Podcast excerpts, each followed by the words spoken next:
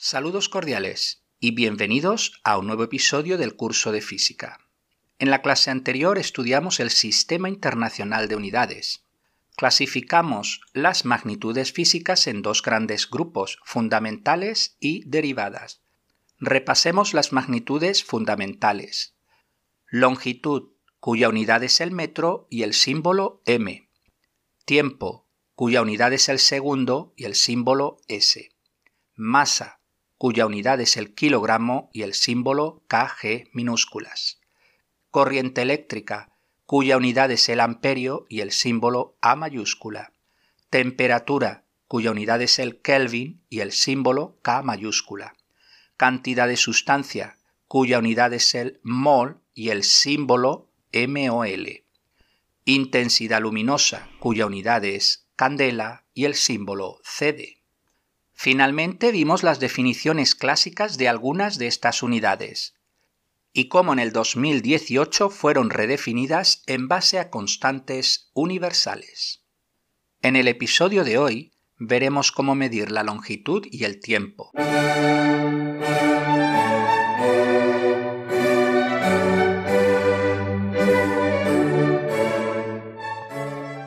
Vamos a ver cuatro instrumentos para medir longitudes. En primer lugar está la regla. Esta podéis utilizarla para medir desde unos pocos milímetros hasta máximo un metro. Si queréis medir algo que mida varios metros, podéis utilizar la cinta métrica. Todos los instrumentos de medida tienen una precisión. Es decir, que cuando hagáis una medida, ninguna va a ser exacta. Lo único que podemos hacer es dar la medida con un cierto número de cifras significativas. Veamos un ejemplo. Antonia utiliza una regla escolar de 15 centímetros de largo para medir un objeto y dice que éste mide 3.72 centímetros. Su compañero Fernando le dice que eso es erróneo, y que todo lo más que pueden decir es que mide 3.7 centímetros. ¿Cuál creéis que tiene razón? Si os fijáis, el problema estriba en que al hacer la medida sabemos que el objeto mide más de 3.7 pero menos de 3.8. La manera de solventar este problema es indicar junto a la medida su incertidumbre. En el ejemplo anterior podríamos decir que la medida final es de 3.7 más menos 0.1 centímetros. ¿Qué significa esto? Que el valor real de la medida lo desconocemos, sin embargo lo hemos acotado entre 3.6 y 3.8 centímetros. El tema de errores no forma parte del curso de física IGCSE, sin embargo, se estudia en el siguiente curso, el AS Level. Por ahora es suficiente que conozcáis que ninguna medida es exacta y que toda medida lleva siempre asociada una incertidumbre. Todo instrumento de medida tiene su precisión. Hemos visto que tanto la regla como la cinta métrica su precisión es bastante pobre. ¿Qué puedo hacer si necesito más precisión? Aquí es cuando entran en juego dos nuevos instrumentos de medida. El primero de ellos se conoce como calibre, calibrador, vernier o pie de rey. El calibre es más preciso que la regla. Siguiendo con el ejemplo anterior, aquí sí podéis medir 3.72 centímetros. Finalmente está el micrómetro o palmer, más preciso todavía que el calibre. Siguiendo con el ejemplo anterior, podríamos decir que el objeto mide 3.726 centímetros. Luego os dejaré un par de enlaces para que podáis ver cómo son tanto el calibre como el micrómetro.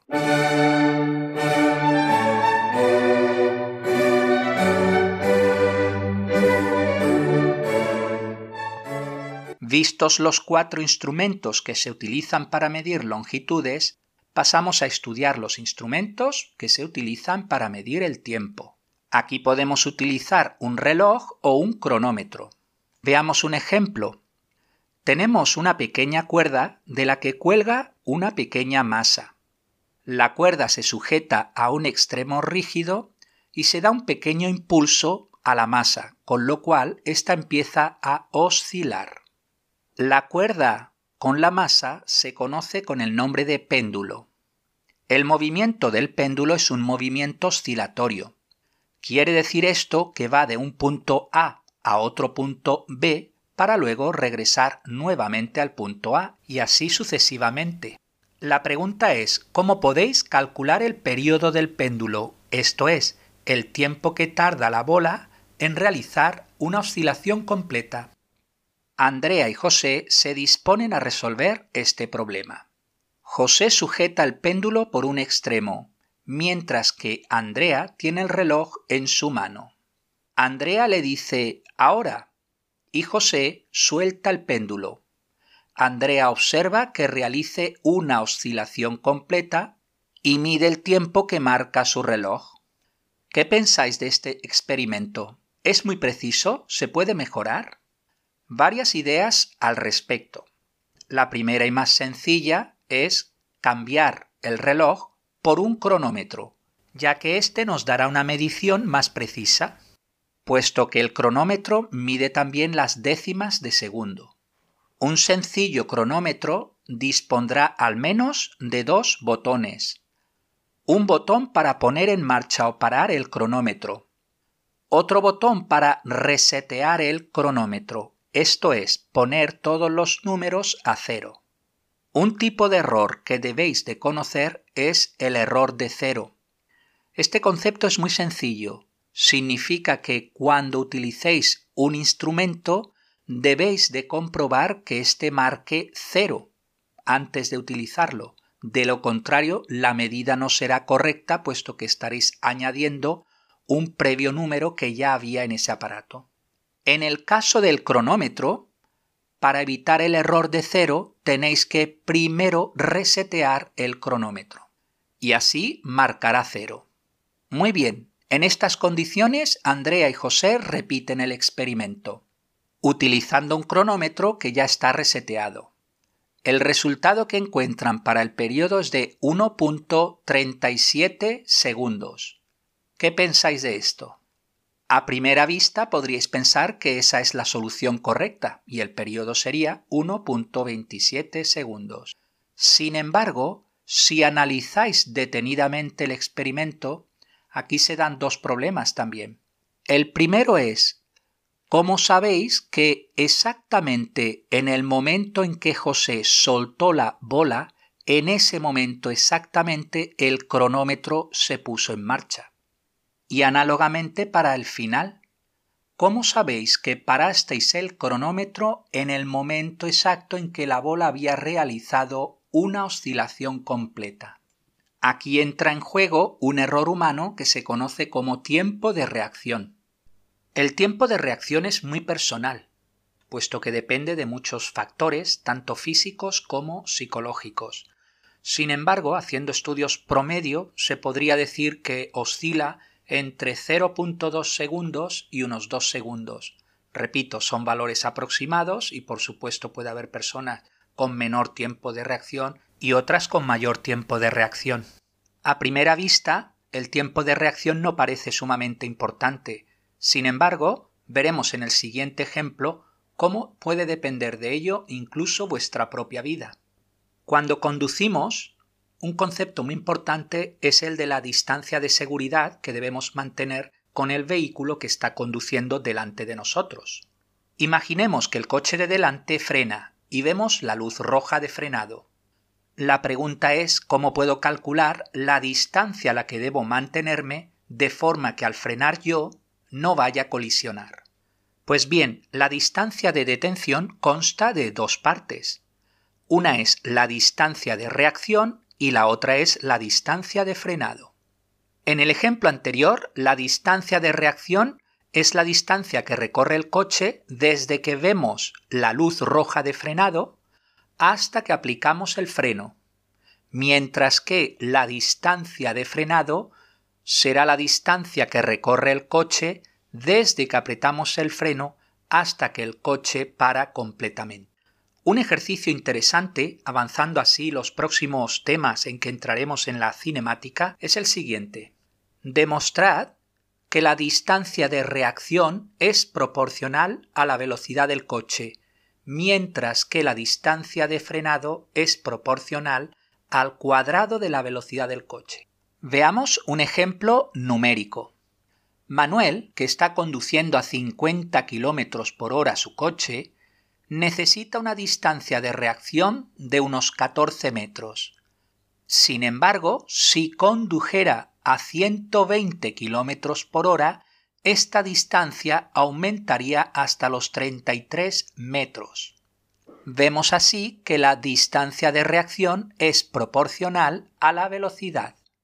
Por otro lado, la distancia de frenado para Manuel conduciendo a 50 km por hora es de 10 metros, pero conduciendo a 120 km por hora aumentaría hasta 57 metros. Es decir, vemos que la distancia de frenado es proporcional al cuadrado de la velocidad. Ahora que entendemos mucho mejor lo que es el tiempo de reacción, volvamos al ejemplo de cómo medir el periodo del péndulo. El tiempo de reacción introduce un error en la medida del periodo. Debido a ello, no tiene sentido que digamos que el periodo es de 13.27 segundos, y sería suficiente decir que el periodo es de 13.3 segundos. Resumiendo, hemos visto cómo para medir el tiempo de una manera más exacta podemos hacer uso de un cronómetro en vez de un reloj y tener en cuenta tanto el error de cero como el error asociado al tiempo de reacción. ¿Hay algo más que se pueda hacer para mejorar la exactitud? La respuesta es sí. Podría medir el tiempo de 20 oscilaciones y dividir ese tiempo entre 20 para calcular el periodo, o calcular el tiempo para 50 oscilaciones y dividir ese tiempo entre 50. Finalmente, si lo que queremos es evitar el tiempo de reacción humano, es mejor utilizar dos sensores de luz asociados a un temporizador. El primer sensor de luz pondrá en marcha el temporizador, mientras que el segundo sensor de luz lo parará.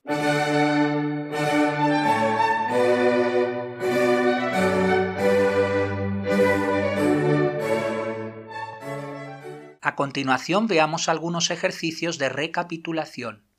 Número 1. Un estudiante mide el tiempo de 20 oscilaciones de un péndulo. Encuentra que el tiempo es de 46 segundos. Apartado A. ¿Cuál es el periodo del péndulo? El periodo será 40 segundos dividido 20 oscilaciones igual a 2.3 segundos. Apartado B. ¿Qué puede hacer el estudiante para medir el periodo de una manera más exacta? Aumentar el número de oscilaciones, es decir, medir el tiempo que tardan 50 oscilaciones o 100 oscilaciones. Por otro lado, si se desea evitar el tiempo de reacción humano, se podría utilizar un temporizador con dos sensores de luz. Ejercicio número 2. Un estudiante quiere medir el grosor de una página de un libro. La pregunta es, ¿cómo puede hacerlo? Utilizaremos para ello el micrómetro o Palmer. Debemos fijarnos asimismo en que no haya error de cero. Mediremos el grosor de 20 páginas. Finalmente, dividiremos ese grosor entre 20 para encontrar el grosor de una página. Pues hasta aquí el episodio de hoy. Os dejo varios enlaces para que practiquéis el calibre y el micrómetro. Muchas gracias por su atención y hasta el próximo episodio.